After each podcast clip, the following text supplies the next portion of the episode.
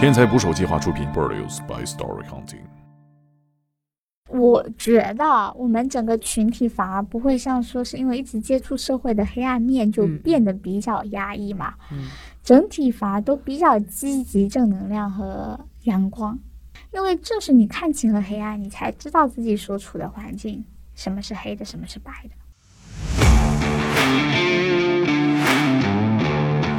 我在工作中是接待你那边，啊啊！你要审别人是吧？对，都是我在发问。杀人犯有什么共性吗？我觉得没有你，也有那种就是不知怎么就拿起刀把周围的同事全部捅了，他自己也讲不清他为什么杀人。反反复复看那录像，你会觉得特别难以理解。你还记得你第一次看到这种照片什么感觉？第一次上法医课，老师会兴高采烈地跟我们说，今天搞到一具新鲜的尸体，说出了这么可怕的事情。有的检察官小姐姐特别漂亮，就是感觉像女团里面的那种，男生人就会盯着她看。我能要你的联系方式吗？你你先出来了再说当庭还要偷心是吧？我就做这个杀猪盘的，对吧啊？他日常就是 啊啊！对，他就是这个工作，就这个工作，又营业了，又营业。会相对的比较想搞清楚事情的来龙去脉。日常中闺蜜跑过来跟你吐槽，嗯职业习惯就是我会怀疑她说的可信度是多少。哇哎，那你们同事之间工作会有些撒谎请个假这种事儿吗？我们也是正常人吧？那岂不是很难啊？在这个环节那，我们也是正常人吧？互相理解吗？不多说了。检察官在法庭上走来走去，指控犯罪嫌疑人的很镜帅啊那个头很帅。有 shame 人说什么鬼？你这样会被法庭拖出去的好吗？不能离席是吧？渣渣辉让我顺道来催催你写故事，我要拉黑他了。我要告诉他。请点击订阅我的播客，拜托了。打捞最带劲的职业故事，这里是天才职业，我是猛哥。本期的嘉宾是《天才捕手计划》的作者、较真儿的检察官沈队队，以及我的朋友路人抓马电台的主播悠悠。我们今天聊的职业检察官，开朗温柔的女孩沈队队是如何面对一个城市的罪与恶的？一起来听吧。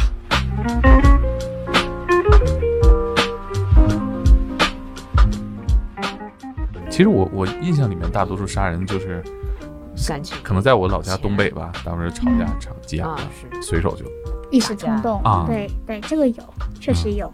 然后有的就是可能也有有些糊里糊涂的喝醉了打群架，嗯。群架里面特别混乱，谁也不知道谁捅了谁，然后最后就死了一个，伤了几个，然后哗散了，对，然后也不知道是谁谁到底捅的，那 那这很头疼吧？对你们来说。对特特别烦这种案子，我们就要把人编为 A B C D E。啊。左边的 A B C D E 和右边的甲乙丙丁啊。什么的，然后每个人再去回忆你当时的行为，哎，你周围的人做了什么，对方的人嗯做了什么，每个动作哈，对，特就是特别像王者荣耀，你看那个回放 是吧？五对五到底谁杀的？谁谁谁干的这个，对吧？团战的时候，对呀、开团的时候谁先这个就把空的大？所以嗯也挺难的。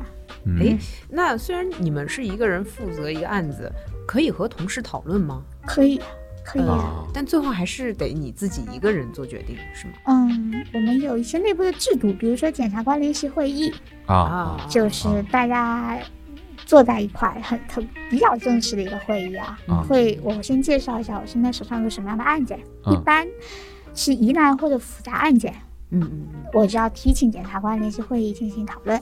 然后我先介绍这么一个情况，然后检察官会依次发表他们的建议，啊，对这个案件的分析。有点像周慧。直觉综合，嗯，就怎么说呢？集众人之所长嘛，嗯因为很多检察官其实，尤其是年纪大的检察官，他们有很丰富的这个办理案件的经验。嗯，对，可能直觉也更敏锐啊。嗯，对的。哎，你刚刚提到经验，就是那以你们天天面对罪犯或者说杀人犯，杀人犯有什么共性吗？能看得出来吗？嗯，我们看到他的时候，他都是坐在监狱里面被剃了头发，嗯你很难说他就是天生的有这么一种嗯异于常人的特质，嗯或者说他命中注定会走到这一步。我觉得没有的，嗯，很有可能就是一个偶然。他在杀人之前，他也不是个杀人犯吧？是对，就有那种恶贯满盈的坏人，一直干坏事儿，然后最后走到了杀人这一步。嗯。也有那种就是就曾经办过一个案子，当时也不能算我办的，我师傅办的。我当时刚进来嘛，然后啊、是个老头儿，就一个年纪比较大的男士，在在工作要退休的时候，因为单位的那个叫啥，那个 HR 吧，应该是这种岗位，反正跟他有一些刁难。嗯。嗯。然后呢，他不知怎么的就拿起刀把周围的同事全捅了，啊，然后就就被抓了。我觉得他捅 HR 我可以理解，他为什么把所有人都捅周？围的，对他捅，他拿起刀，他想去杀这个 HR，但是呢，当时他就处于一种非常非常亢奋的状态，他见谁捅谁，他一路拿着刀，一路见着人捅，然后最开始就是坐在他旁边那个小姑娘，完全不知道发生了什么事儿，被他捅在脖子上就死了。然后其他人可能有一些保护或者格挡或者躲避嘛，反而只是受受了点伤。那 HR 呢就躲起来了，他最后也没找着，他就被控制起来了。所以，但这个人我们回过头来去调查他生平的时候，就是一个非常勤勤恳恳、老老实实、踏实的那种人。就是老实人，对，就是本地人。本地人有个特点，哦就是特别守规矩，嗯也特嗯，别老实。就这样一直做做到要退休了，对呀，这因为跟 HR 的这个争执走上了这个道路，所以当时我就挺挺震慑的，就这其实应该是我接触的第一个杀人案吧。哦，嗯我就在想，为什么他会杀人？对呀，为什么？他自己也讲不清楚他为什么杀人，他就觉得当时他说他不想活了，那你杀自己呀？你怎么？对，他就说他不想活了。然后我们还送他去做了精神病鉴定，嗯嗯看看是不是有这个方面的问题。实际上没有，他还是清醒的，知道自己在做什么。上头了？对，但可能我们分析下来，就是他当时可能快退休了，然后家里也有很大的压力，嗯然后再加上各种方面的不顺，再加上一直以来是很压抑自己的那种性格，嗯就他遇到这种不顺是一直压抑的，终于在某一个点上爆发了。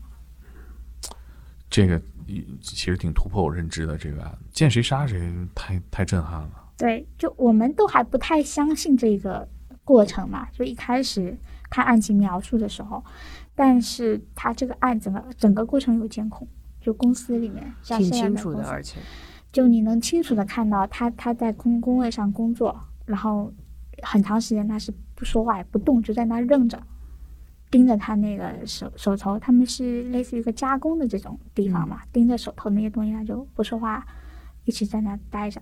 但周围的人没有觉察到他的异样，还在忙碌着自己。然后突然间他转过来，监控没有声音嘛，但我估计他是叫了一声，然后对面他旁边的小姑娘就愣着看着他，他就冲过去把他脖子上扎了一下，拿什么东西？手里有刀啊？一个一个小的匕首，大概这么长，然后扎了一下以后，那个小姑娘马上倒下了，然后嗯。周围所有的人就四四散的跑开，然后他就拿着这个刀在公司里面到处跑，到处走，然后看到人就扎，看到人就扎，然后他他大概是想往他那个 HR 的那个地方跑，在路上就被公司的那些男同志给摁住了。啊，就这么个过程，就其实不长，但反反复复看那录像，你会觉得特别的难以理解、接受。就像中邪了一样。嗯对，哎，你工作里面是必须要看这些。那对啊，这是证据啊。那这种杀人的，其实挺震撼、挺惊悚的录像，嗯，你看的多吗？不多，能够完完整整把杀人过程拍下来的案子，现在就这么一个。啊大部分杀人哦，要不然我哦都是，隐蔽的 要不然我觉得你这工作，这个不得经常去看心理医生啊！啊？不，看杀人的过程不吓人，吓人的是看尸检报告。啊，对啊，这个你们也得看。就凡是杀人或者故意伤害的案子，他们都会有尸尸检报告，那才是真的影响 影响心理健康的东西。就是他会把所有的涉及命案的尸体的照片，你们都必须要看。对，因为你必须看这个尸检报告，你看它上面的这个伤口多大小，跟嗯凶器是不是吻合，啊伤口的位置，啊跟他交代的他插入的地方、嗯嗯是不是一样？那你得看了好多的尸体吧？这倒也没有，我们这是一个非常安全的城市，哦，杀人案没有那么高吧？啊相对而言啊，你还记得你第一次看到这种照片什么感觉吗？嗯，因为在法学院读书，其实我们以前有法医课。啊，你们也上法医课对，在法医课上，我记得第一次上法医课，老师怕我们不能接受，先给我们放了一段录像，啊？然后呢，我就吐了。什么录像啊？就是那个展示各种时间段的尸体变化情况尸，体变化图鉴是吧？就一开始它是怎么样的，然后它会变大，然后又会变僵硬，然后又啊怎么样，就就哦，我就吐了。那那天中午也没吃下饭，哎同学们吐的多吗？不多，我可能 属于比较丢脸的那种。有的女同学特别感兴趣，啊，嗯，是有这么一种人对尸体是感兴趣的对。然后之后呢，会有现场真实的解剖课程，啊。就是老师会兴高采烈的跟我们说，今天搞到一具新鲜的尸体，大体老师原来老师都这样。啊，高高兴兴的说出了这么可怕的事情，然后说我们可以看真实的解剖了，大家下下个礼拜一定不要逃课啊，不要来啊，老师很兴奋哈、啊。很兴奋啊。那你。可是你们也不是法医专业的学生，会抗拒这这种课吗？可能我当时接受度差一点吧，现在好一些了。嗯，其实很多女同学，我们在法学院里的女同学特别感兴趣，啊，甚至我们当时在法学院里面有一些不是法学院的同学，提出了上都跑带着手机跑过来围观，就是想一起看这个、这个过程。就就人民群众好像对这个还是挺感兴趣的。其实我也挺感兴趣。如果我的学校里有这样一堂课，能让学生去看的话，我也挺想看看的。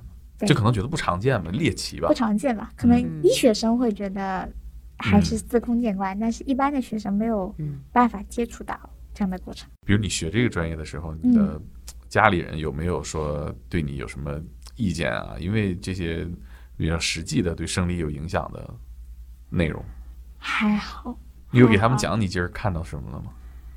嗯，不太讲，不太回去讲。啊对，因为有时候觉得工作上的事情太多的往家里倾诉不太好，接触到的很多都是负面的嗯，一些事情，犯罪嘛。我理解好像是不是很多，基本都是负面的事情，对，没有正能量，就没有什么就是我做好人好事儿到检察官这儿了，对吧？都是犯罪对，然后也不太想让他们觉得担心。嗯啊。那我感觉你是一个很开朗、很健谈，然后也是一个很放松的一个人。那这个跟我理解的接触这些工作内容，还差别还挺大的。是你自己可能性格比较偏向活泼啊、欢快，还是说大家都有一个自我调节的方式？嗯，日常我在工作中是坐在你那边的，啊啊！你要审别人是吧？对，都是我在发问，嗯啊对方回答，啊！所以 你今天教我一些套话的技巧吧。所以需要像你一样，也要很会跟别人聊天。嗯你、啊，可是审讯这个也算会会聊天是吧？因为你接触到的人不一样，你可能有一定程度上你要看人下菜。比如说，哦对于一些文化程度比较低的，他会因为你的威严而而害怕你的这样的人，你就要摆出你最威严的那个样子，啊，哦，让他老实交代。什么样？大概你 就比如我跟你说，你能说来就摸走你手机的那些，他们嗯可能就常年以盗窃为生，嗯小学文化程度、嗯连字都看不懂，我们只能说是不是你干的？好像不是我干的，还说不是你就 我觉得 这也来了，就、啊就肯定会比较严肃的样子去。那那他会不会当庭就说说那个检察官吓唬我，他吼我，我我我我不认可这他个。他这样的人，一般他有多次前科了，他一般不会去做这样的抗辩，因为啊第一，他有基本上都是他真的是他干的；第二，他经过长期的跟司法机关打交道，嗯。他会知道反复的抗拒和死磕没有好果子吃。啊他的愿望就是，OK，这次被抓了认栽，因为他啊不被抓的次数多着了。他他最关心的是检察官，我你看我这个判多长时间？判几个月啊？熟客了，那反而好好交流了吧？好交流了。我说你今天跟我好好交代，你交代的好，我给你量刑的轻一点。然后他就配合度就很高。啊但是我也现在因为我那个到职业和商业犯罪检察部门嘛，嗯我接触的人群就发生了变化，啊，比如说公司的高管，哦，他可能学历比我还高，有的时候套路就多了。美国的什么什么博士，你可再用那种 拍桌子是吧？啊，那个人家不吃这套了，可能人家不吃这套，他就不说话了。他说我我我不说，我等我律师。小眼镜一推，叫我律师来。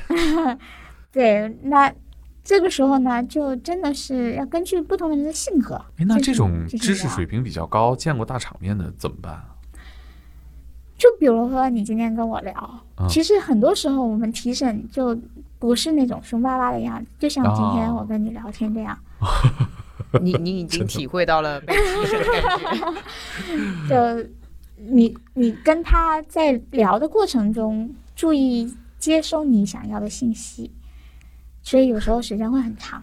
那跟主持人干的活儿挺像的，在这个层面。对，但是你也要注意甄别他说的很多避重就轻的东西。嗯，啊，就感觉哪个地方他想划水了，哎，是不是有什么问题，是吧？这个时候就一般会是一种软硬兼施的过程，嗯啊，就是我会可能跟你聊得好的话，我会一直用这样温和的语气跟你聊，嗯但是啊聊得多了，我会发现你一直在跟我卖关子，啊一直不说实话，一直 get 不到我想要的东西的时候，我就翻脸了，啊我就会给他看一部分我们已经掌握的证据，啊，吓唬吓唬他。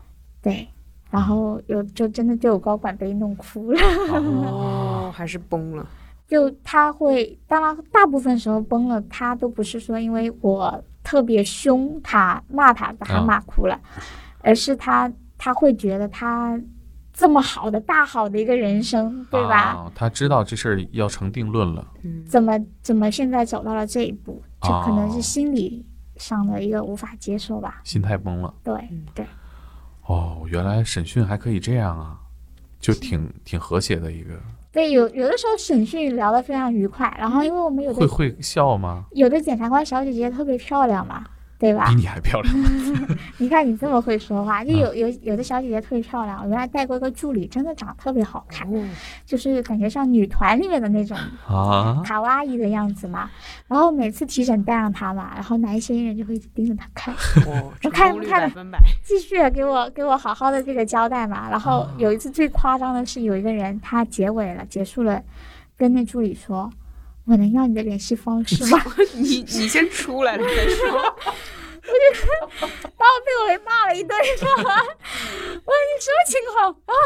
你什么想法？他这么放松的吗？这个案子结到这儿，就他是没事儿吗，他确实比较轻，确实比较轻，但是那我也觉得他这个行为好像有点不太对吧？啊那啊，肯定是嗯。他怎么个程度你会觉得他比较轻呢？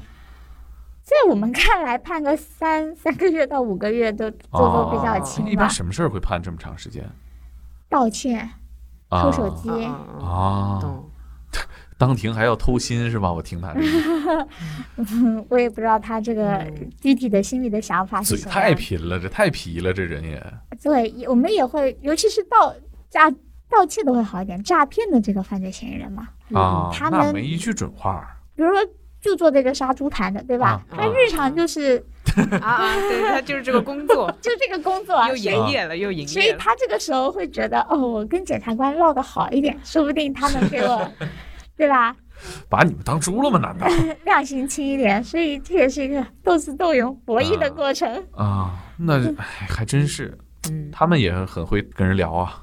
所以我最讨厌的真的就是诈骗的案子了，那你说审讯这个什么样是你们觉得搞不定的？各种各样搞不定的都有。我就没有一个固定的我见过一个比较诡异的案子，是个小男孩儿，然后他是卖假烟的，卖假烟、嗯假卖假烟，嗯卖假烟的。然后他到了以后嘛，从他被抓进来到最后上法庭，嗯一句话都没有说过，不是哑巴，这是他战术是吗？对，他就一句话都不说，然后他用眼睛瞪着你，嗯。他就这样，所以属于比较难搞的。但对我们来说，其实我怕的是证据不够，啊，我不怕你不开口。嗯，证据够就不用他开口，对嗯，就那个案子证据够的，所以嗯你就不开口，好吧，那就这样吧。那也快。你给我这个笔录看过吗？就所有笔录都是我问他问题，嗯答沉默，问他问题，答沉默 哦。我这样也记了啊满满的四五页，啊，因为他虽然不说话，但我所有问题我都问了他一遍，他都是答啊沉默，沉默，沉默。我说你笔录给我签个字，摁摁个手印，他还是不说话，他也不动。啊，他也这怎么办？你必须得得到他签字那。因为我们的所有的审讯都是有录音录像的嘛，嗯然后我就跟我的那个小助手说，你在上面写他看过沉默，并且不说话，拒绝签字。懂 了懂了。还是个无实物表演，感觉。对，就有有这样的，然后啊也有那种特别话唠，什么都想跟你说，然后那也很耽误工作效率啊！对呀你聊起没完了。对啊，他当心理辅导来了。对啊，拉东扯西的。拉东扯西的就开始卖惨，说他自己有多惨，说他完全不知道为什么自己会进来，然后说他是就是这个这个无辜那个可怜，基本上这也挺烦人的。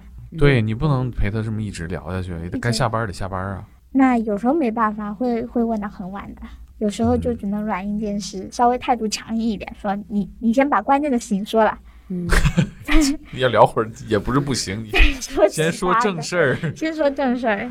啊，太逗了。哎，那有那种就是说测谎吗？有，我们有技术支持部门，他们有这嗯个测谎的设备和专业测谎老师。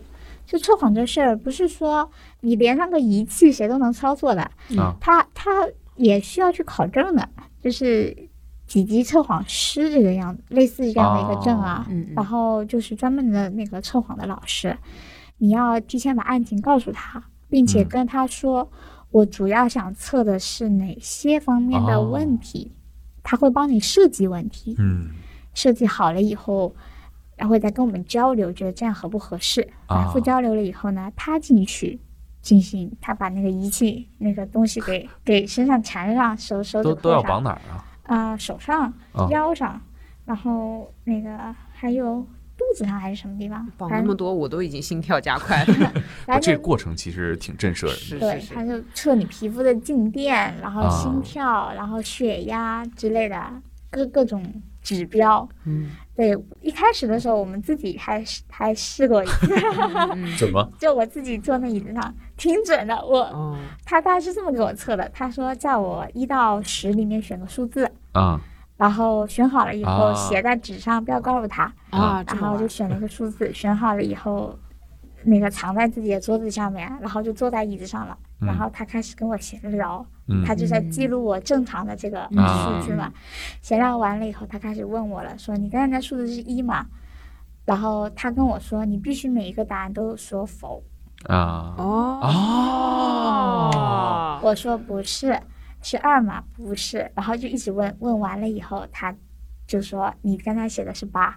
我说对。啊，懂了懂了。检察官也逃不过去。我我在那个综艺上面看过那个李昌钰博士，也不是测谎吧，就是是一个行为观察一个专家，然后就问他问题，嗯他最后就没问出来，然后撒贝宁就问他怎么做到的，嗯。然后李昌钰说我自己心里边骗了自己，就是比如我记得是八，但是我我就拼命嗯。拼命想是五是五是五，然后他就给了一个假的反馈。对，其实就如果有人简单的去了解一下测谎的原理嘛，就真实的测谎它不像我们玩测试这么简单，嗯，因为我们会涉及一系列很多的问题，嗯。无法判断哪一个是关键的坑的问题。嗯而且我们有时候会根据，就是他在测谎的时候，也是在那个提审的场所嘛，也是有全程的那个监监监控的，我们会在外面看他的一些具体的行为表现。嗯还是综合对，所以嗯有就那句话说的好，你要圆一个谎，你可能要圆出更多嗯更多的谎。是是，如果真的这一个技巧就把测谎这门技术破了的话，那就我觉得就就不会公安系统就不会再设计这个东西对。而且测谎严格的说不算证据，嗯，只是给你个参考。对，测谎的结论是不能作为证据来使用的，嗯，明白它只是一个一个参考，并不是说你测谎测出来说你是清白的，我们就会认定你是清白啊，的。可能也会给你们一个大概的方向。对，嗯而且测谎是要对方同意的，就你不同意，不同意可不能可以不同意吗？对，可以不同意，不能强迫你测。不是那谁会同意啊？对呀，很多人他就想自证清白，他就会同意啊。他他为了非得想挑战。而且他觉得他一定能够骗过这些设备，我这挺有自信的。嗯，所以很多人同同意的。哦哦，啊，对他他如果不同意，那就反而验证了你们对他的怀疑。会有这样的考虑，嗯，他觉得嗯，人正不怕影子斜嘛，嗯来呀，对吧？互相伤害啊。所以最后测出来的往往给你们还是有很多价值的。嗯，有一定参考价值，啊但是并不能说每次结果都很理想吧。嗯嗯，这也跟测谎师的经验是否丰富有关。他们这个职业算是公务员吗？对，他算是我们里面的检查技术人员，也是检察院工作。对，也是检察人员，但是他是技术人员。我想跟这个职业也聊聊，他们这个涉密嘛？就是说嗯，职业故事这种，他们的职业故事应该也非常的精彩。对哦对，哎，他们是心理学背景是吗？各种各样的吧，可能也有一些医学的，我觉得哦肯定会有。就像我们检察院里也有法医，嗯就我们看那些尸检报告，不是说要看伤口嘛、嗯形成嘛，这个伤势怎么出现的嘛，很多事情是需要有医学专业背景的人才能进行判断的嘛。嗯我们就会去找我们的法医老师去问问，看看他这个符不符合犯罪嫌疑人说的这么个情况。你做这么多案子里面，你印象最深的，如果只选一个是哪个案子？我觉得自己职业生涯肯定还会经历很多很多的案子，可能以后还会有更多精彩的案子。但是现在觉得，第一次走到那个看守所里面，第一次打开刑事案卷，然后在第一次活生生的坐在一个人的对面，嗯然后问他一些问题，这个其实给我留下的印象是最深刻的。当时是个什么案子盗窃啊？就也没多大事儿哈。没多大事儿，就是个普通的盗窃案子，但是确实是第一次进看守所，以前也没进过。嗯 啊，在看守看守所里提提审，提审，对，那个时候看守所条件特别还特别差，是一个很破的桌子，特别湿冷的一个地面。那时候你多大呢？那时候刚毕业吧，哦刚毕业了，二十三四岁。嗯，得二十五岁，二十他们那个读的久，我比较老。嗯，那当时那个会有固定的话术吗？审讯的时候？那时候还不是很知道固定的话术，那时候跟着师傅嘛，哦，师傅会带着你的，他会跟你说开始要怎么样，中间怎么样，结尾要怎么样，啊，嗯，然后关键的问题是哪些？比如在现场你不行了，师傅会来救场的，啊，哦，哎，那他能看出来你是一个新手，可以啊，嗯可以，人家是惯犯，但检察官却是新手。嗯，是。对。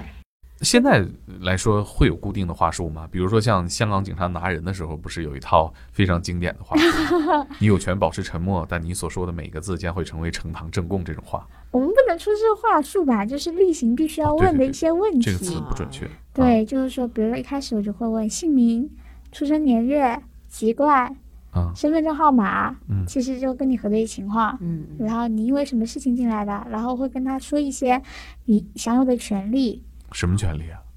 你有会见，就是你有聘请辩护人的权利啊，你有那个控告申诉的权利啊。啊！对的，我会把他的权利义务告知书给他宣读一遍那你会。告诉他他有权保持沉默吗？我们没有这个权利、啊，没有权保持沉默，对吧？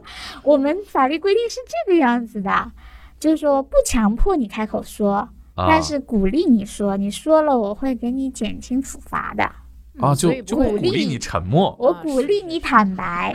是是，嗯，就是你说他不会提这个沉默的事儿。那为什么香港电影里总提这个呢？我觉得这个不就是鼓励人沉默吗？是，他是听啊，他是强调你有沉默的权利，但所有的法律体系一定是鼓励你开口说话的，嗯，懂。这样可以极大的节约司法资源呀。很多时候谁干了坏事，他自己最清楚了，他愿意告诉你了，我们可以节省很多的哦，对。我其实理解他可能强调的是后半句，但你所说的每一个字将会成为呈堂证供他其实还是在像米兰达准则嘛，啊就是在告诉你你有沉默权。啊那么这个是个学很学术的问题，中国到底有没有沉默权？就我们中国的法律到底有没有沉默权？这个在学术上有争议，但我只能说，根据现在的法律规定，嗯，我们不会跟他说类似的“你有权保持沉默”之类的话的，啊反而我们会告诉他，如果你如实供述，可以从轻处理。啊！啊，坦白从宽。对对，现在还会说坦白从宽，抗拒从严吗？对啊，我哦们政策一直是这个样子哦，也会这样说是吗？嗯，就是如果你如实供述的话，可以从轻处理。行，知道了，记住了。以后有这个机会，我我我一定我们也碰不上。希望你没有这个机会。我一定很配合。有没有那种特别配合的？有，那肯定有。除了这种惯犯，惯犯，嗯有很多初犯、偶犯都是非常配合的。他也没有经历过这事儿，他也不知道自己会怎么样，啊，他他会啊对他会非常想知道自己将来会面对什么。嗯对他其实也挺希望你能帮他，对，因为可能检察官给人的感觉会更加亲和和专业一点。哦，跟嗯。警察的审讯是不一样的，嗯。对，就警察是把他抓进来的人，嗯。嗯。然后现在警察执法已经非常文明了，但是 好歹也是把他逮进来的那是是。人，心理上他会有一丝抗拒。对，然后当他转移了这个诉讼阶段到检察院里，嗯。他换了一些不是那么粗犷的、嗯比较斯文的小哥哥小姐姐、嗯或者叔叔阿姨来提审的时候，有的人的情绪就立刻就崩了，就嗯想把他自己心里的苦水都倒出来。啊，托付了，托付了。托付，那你看，你这个工作有这么多负面的东西，我们其实很多工作都很难做到说下班了我就不把这个东西带到家里头去。你们这个不是一个更极端的情况吗？怎么做到啊？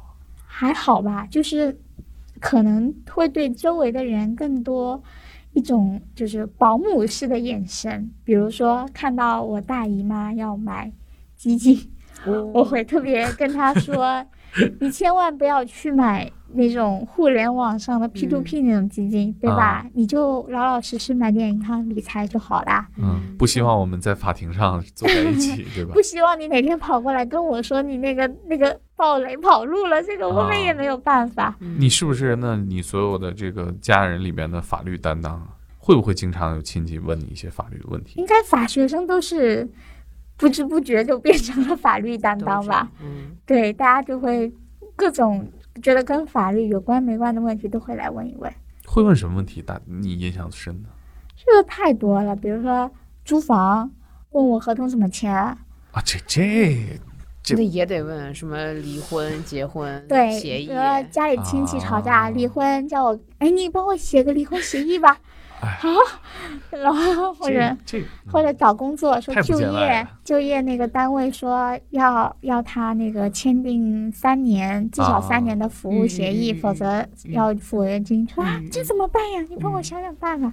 这这太多了，太多那。这个对你来说也不是你日常研究的范围吧？对，那我只能说好吧，我用我自己的这么一点法律的基础去帮你搜索一下现有的法律规定是怎么样的，再去咨询一下，再去找找相关的判例。在我有精力的情况下，嗯，对，因为都是基本上民事才民会民事纠纷多是对也是也是。对。那可是是所有人都能做到，就是说我不把工作上的这些负面的东西带回家嘛？比如说我可能会嗯回家会就会讲，嗯说我今天听说了一个非常残忍的案子，嗯，我觉得讲了，嗯，那舒服一些。哎，我们可能过不了遴选，我们这种性格 会摔下来的。会吗？会是这样的吗？对，嗯，我觉得我们整个群体反而不会像说是因为一直接触社会的黑暗面就嗯变得比较压抑嘛，嗯整体反而都比较积极、正能量和阳光。我感觉，尤其是我周围的那些检察小哥哥、小姐姐们，嗯因为正是你看清了黑暗，你才知道自己所处的环境什么是黑的，什么是白的。我觉得可能可以类比医生吧，就像他嗯每天给别人看各种各样的毛病，有的哦治疗严重疾病的、癌症的，这样导会导致医生特别害怕生病吗？并不会，反而他会对这个事情比较淡然，他觉得这个啊，就是人类的自然的规律。对你有没有那种就是说，可能通过新闻里你也就知道自己要加班了的案子？偶尔会有的，真的会有看地区，看地区。看地区，就是真的在这个地方，比如说我们辖区着火了，啊，就突发事件啊。就万一在新闻里看到着火了，我们这个时候可能就会赶到现场去哦，看看是什么这么情况早就介入啊？因为有，比如说看看是不是放火罪啊，啊，其实我看那个《沉默的真相》里边，我就觉得他缺少一个东西，就是说，嗯这个检察官为什么一定要查这个案子的驱动力？啊，我就觉得是什么撑着这个一个职业的人一直追着这种犯罪，不追到底不算完呢？尤其像你刚才说的，嗯，可能收入还没有律师高，嗯，较真是怎么来对的？收入远远没有律师高。较真儿你追求的获得感在哪儿？嗯，你说的这个，我倒是引起了我的思考，因为我看这个剧的感受嘛，我就觉得他肯定会一直查下去的，因为如果换做我，我也会查的。哦，那可是这个我理解，他其实很很快就发现了自己没有能力去跟这个背后的势力较劲儿嘛。因为具体的剧情我现在可能不能记得这么清楚了嘛，但我能有一种感觉，就是每次他感觉拨开了那么一点点裂缝，好像看到了一丝曙光的时候，背后的那个黑势力啪的一个手盖过来，把他这个希望给扑灭了。嗯但他努力又能够再拨开一点儿，然后又给他打灭了，拨开一点又打灭了，我就觉得。可能真的就是我们读这个专业或者从事这份工作人的性格，日常中我嗯就是在不停的拨开的这个过程，嗯我把整个案件的全部的面貌拨开的那一刻是最爽的。啊，你们做那个职业性格测试吗？也做做的哦，啊？那你们都是这个、这一这个方向的吗？就是都是，还是说也有那种比定不是较随性？那肯定不是，就像哦电视剧里也显示，其实很多人知道这个事情，但他没有做任何事情，对吧？啊，懂。嗯对我只能说，这个人他所展现这种性格，我或多或少的在我周围的那些优秀的同事身上是可以看到的，啊，就是特别想要把真相找出来的那种感觉，特别特别想要把嗯真相找出来。我们讲我们要的是真相，嗯嗯嗯就真的特别特别渴望得到真相的那种嗯，内心的执着。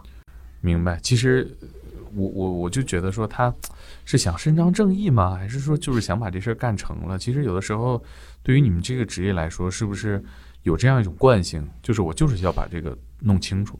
嗯，就职业强迫症，嗯职业强迫症，我就是想要知道到底发生了什么。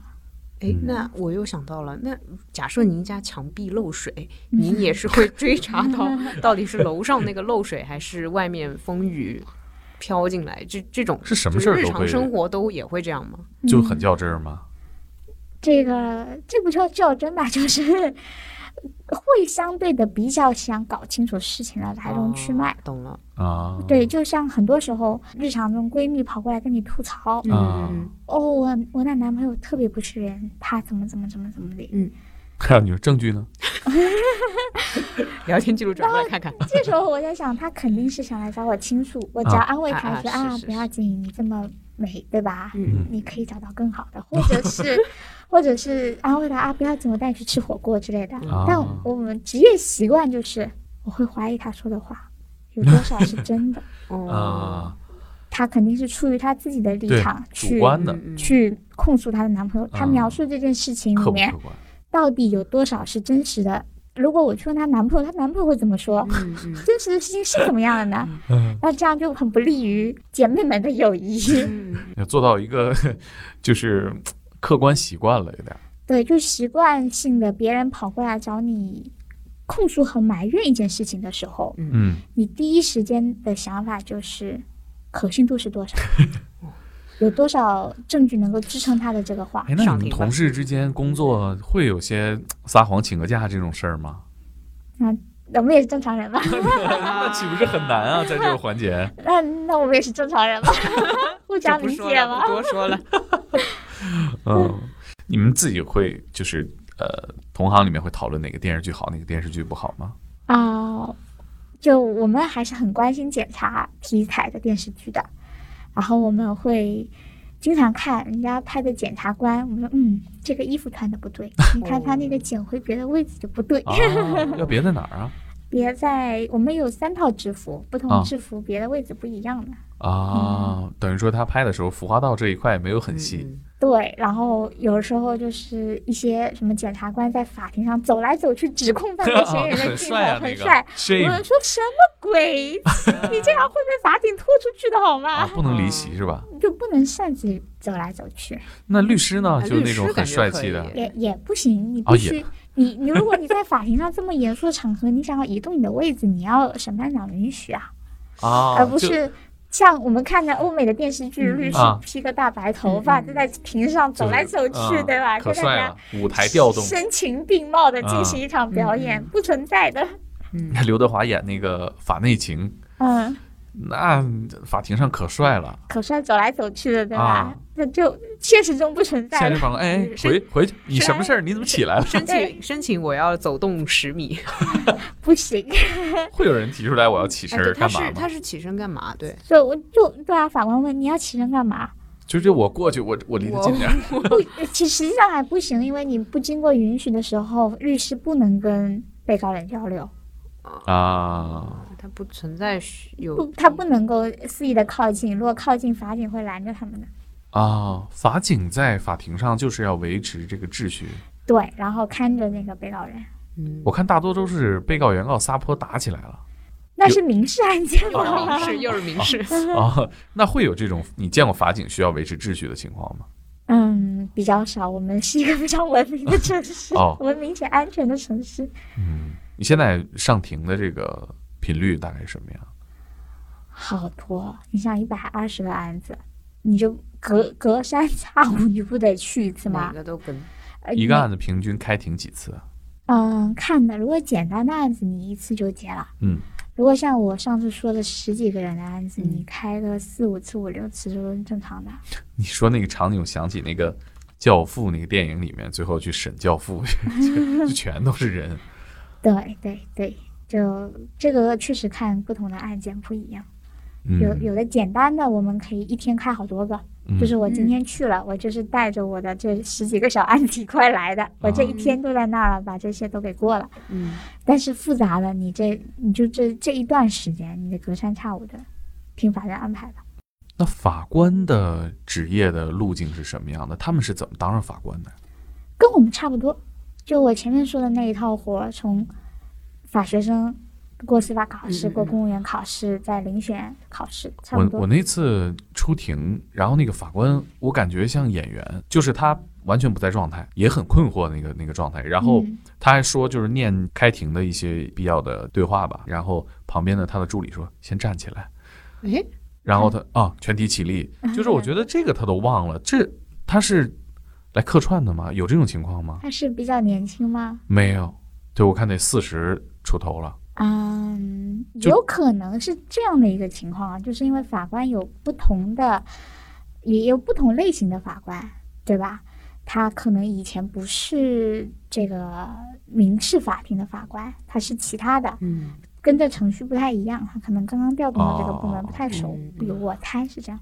也对，因为现场不止我一个人觉得奇怪，因为那个后来那个法官特别结巴，然后然后还就反正挺怪，就他自己不在状态里，然后大家都 都互相对视说这是什么情况？也有可能他太累了，哦 选的案子太多确实是，嗯工作强度也很大啊。嗯对，法官的工作强度比我们还要高。哦，是吗？对，有的像北京，我上次看哪个区啊，反正他那个案件特别，案件量特别大，一年那法官办六七百个案子，一天俩，那个而且民事案件，就像你们那个都是吵吵的，都在吵架，哦就像菜啊场一样，那个，特别心累，真的。那个也是一个我觉得会得工伤的职业，因为我在那等待的时候，我就听那几个法庭里面全在吵架。对，全是理不清的事儿，我听了半天。你们这个还是就是说我收集证据，然后去一个一个去解决。可是像他们那种就就就吵是常态哈。就我们，因为我们对对立面是犯罪的人嘛，相对我们相对强势一些，啊，对方弱势一些。啊，而法官他面对的原告和被告，那这啊一、是平等的。对，一不一不满意就开始骂他，说你这个啊。这个你说原告和被告总有一个得输吧，啊，输了的肯定不服吧，啊，不服了就会骂法官，你这怎么判的案子，对吧？这个压力也很大呀。嗯，都不容易，都不容易，都不司法工作者真的都不容易。哎，你看，你像现在你写故事啊，然后我们也积极的在做这个影视化，比如说嗯有一些故事已经签了要拍影视剧，你有没有想过自己的故事被拍成剧，谁来演你自己呢？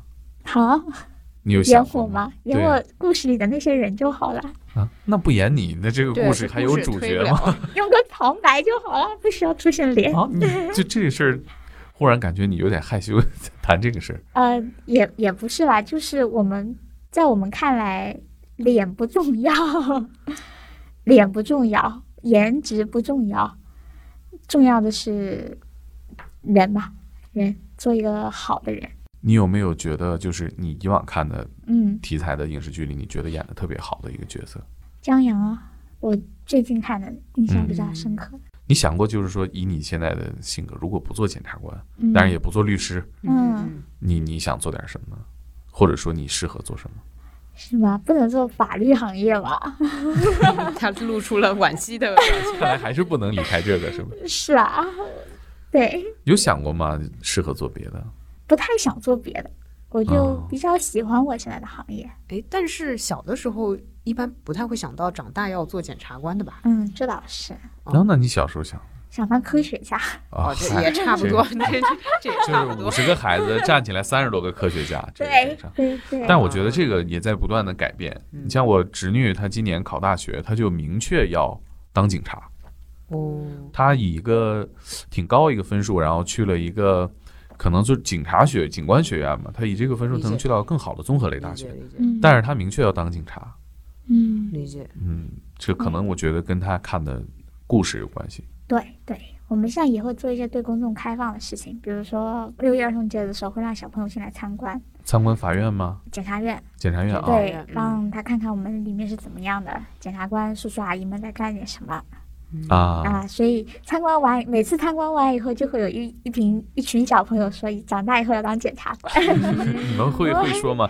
你们先过了法考再说吧。你们现在想得美。先种下种子。还挺开心嗯的，对我们还是蛮喜欢小朋友们来的。我见过那个美国电影里面带着小孩去参观那个警察局，嗯，然后就看囚犯嘛，其实就是那那种教育嘛，就是说犯罪教育啊，啊。但是你检检察院他们看到了你们工作状态会改变吗？比如说本来挺丧、挺生气的小孩儿 笑了，啊，不会不会，一般进来以后会给他们看一些，也是有一些展板吧，漫画或者我们啊会给小朋友们设计的动画，也是趁机做一次这种预防保护的这个教育，普法类的教育，小朋友们怎么保护好自己啊，怎么防止被性侵，嗯，如果被坏人欺负了怎么办等等，嗯会趁机给他们上一些这样的课程。我觉得是不是也对大人上一些课程？是听下来，我今天就是录这个，我学了好多知识。行行，要不咱们就就手就去那个检察院参观一下，普法一下。那个旁听旁听，嗯，嗯其实实际上网上类似这样的普法好多好多的，嗯像罗翔老师啊什么的。现在有公众想去旁听开庭的吗？就刑事案件这种？有，那肯定有，有那现场会有人问说：“哎，你你你谁呀、不会啊预？约就好了。对呀、你真的是可以在那个网上预约的呀。你在那个法院门口，你登记身份证。嗯当然，现在疫情期间，请戴好口罩和测量好体温，并且出示你的那个码，随身码。啊，我我其实我忽然想到，这期节目录完了，想回去回北京申请一个去看看去看，看看吧。去看看，挑一个是吧热闹点的案子去看看。啊、那你肯定会失望的。啊？因为真实的庭审过程中挺枯燥和无聊的，啊。你就而且说实话，你也未必知道他们都在干啥。啊。一开始你就啊听他核对身份信息、啊，嗯这还挺挺有趣的。结束了以后，他这这边出示证据，检检察官开始巴拉巴拉巴拉读读起诉书，读完了以后出示证据，一个、两个、三个、四个，嗯然后对面有没有异议？大部分律师没有异议啊 然后这边又读，读完了以后问被告人你有什么要说的，被告人说点什么，然后再再问点话，嗯就，挺程式化的这样。嗯难不会满得地走吗？难得不会不会，难得你能遇到一个两个精彩的案子，这都很少见。哎，诶那问个现实问题，就是嗯能中途离场的是吧？你去旁旁听的旁听的对吗？这我倒不清哎呦，楚。还不让走，上洗手间应该可以吧？对对，就我、嗯我没有注意过。我想应该很长时间，所以如果无聊，嗯要看的，有的长，有的短。啊啊，对，所以有些人会对于他们很关注的一些案件去旁听。你们可以特地的去关注一些现在在发生的司法案件，选择那些可以旁听的热点案哎，件。有没有那个目标嫌疑人去旁听？比如我我听听这个人会不会把我供出来同案犯啊？啊？这嫌疑人胆子也太肥了吧！电影里面见过吧？啊，对，就震慑他一下嘛，就坐往底下一坐，啊，这个我们党真的没有见到过，还还没有敢这么秀的还？没有敢这么秀的。如果我们在审查的过程中，就发现有人可能也涉嫌这个犯罪的时候，我们有一项职能叫做追捕，啊我们就会发个追捕令，叫公安去抓他啦。嗯啊那么他可能就会上一些这种系啊统。啊嗯啊那么他在门口登记身份证的时候，然后他就别说去，就是在法院登记身份证，嗯他有可能去住宾馆啊，啊或者什么。这到法院你先别这屋了，你换个屋。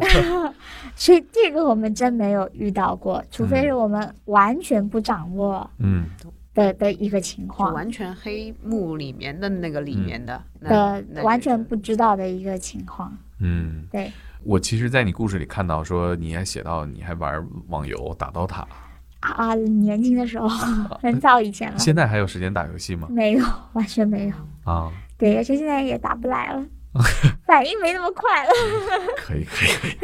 我看你还和这个罪犯去聊游戏，对，这其实也是我的一个策略。有时候觉得跟他聊一些共同的话题，能够更加增进互相的关系啊，嗯更多的 get 到我想要的信息。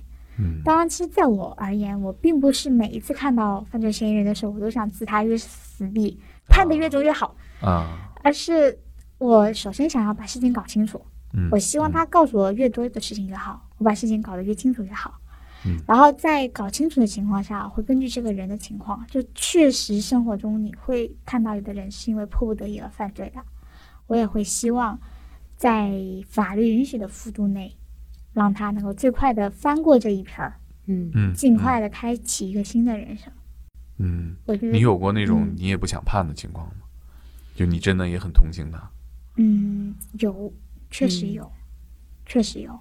以前办的一个案子，具体的罪名我不说，嗯这个当事人是个小伙子，他是大专毕业的，只有十七岁。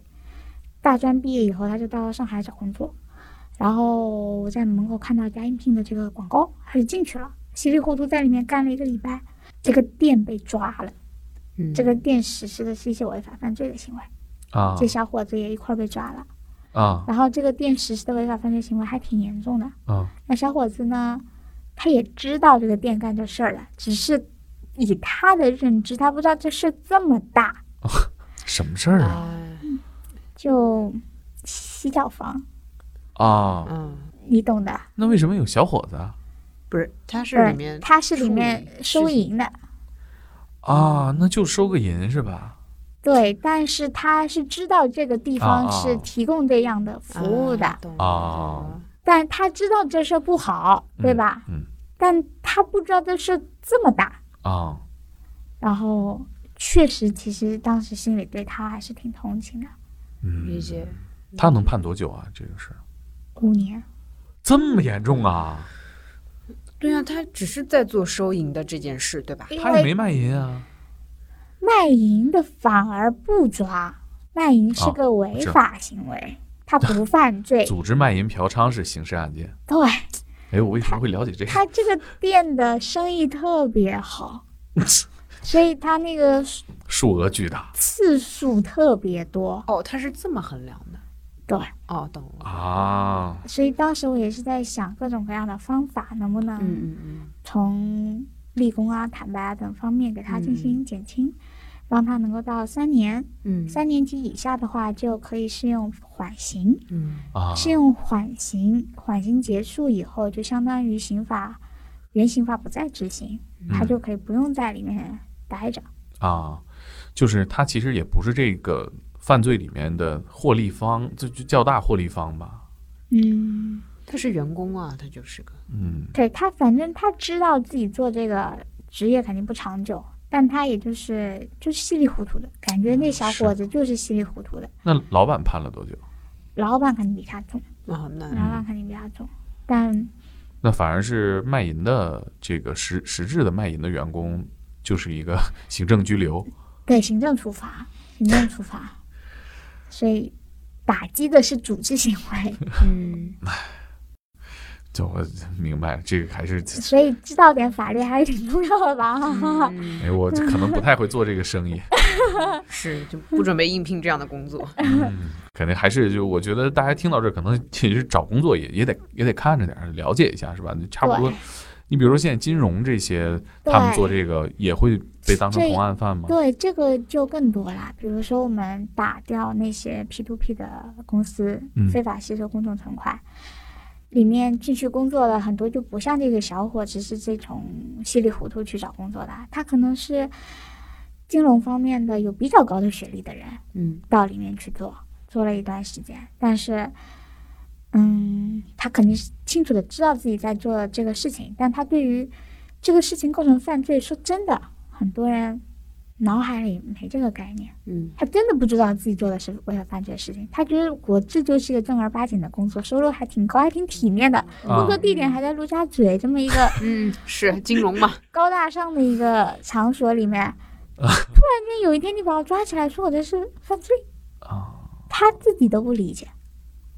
他们这种会判多长时间？这个这个就更加复杂了，要看他这个金额、实施次数有没有退钱啊，他在这层级里面的一个具体的作用、地位、分工，这不好说，看量看量，看量嗯，太太多了。我觉得今天聊完之后，不仅普及了很多法律知识，也让我对这个职业有一个重新的认识。在我的想象里，至少是男性会占大多数，或者说比较有压迫感的这么一个职业。嗯但是我感觉好像检察官的审讯跟我想象中不太一样。可能我们这个职业也在发生着转变和转型。嗯嗯，然后大家呢，也就是欢迎大家去“天才捕手计划”公众号去看沈队队的故事。呃，有几个故事其实特别有幽默感，我觉得 比今天聊的还好玩你最近还在写吗？有一段时间没写了，最近实在太忙了。那个渣渣辉让我顺道来催催你写故事。get 了，嗯，他人没到，但是他的心意他的到了催稿已经到了，我要拉黑他了。我要告诉他了。那我们就聊到这儿，好的，好的，谢谢。谢谢。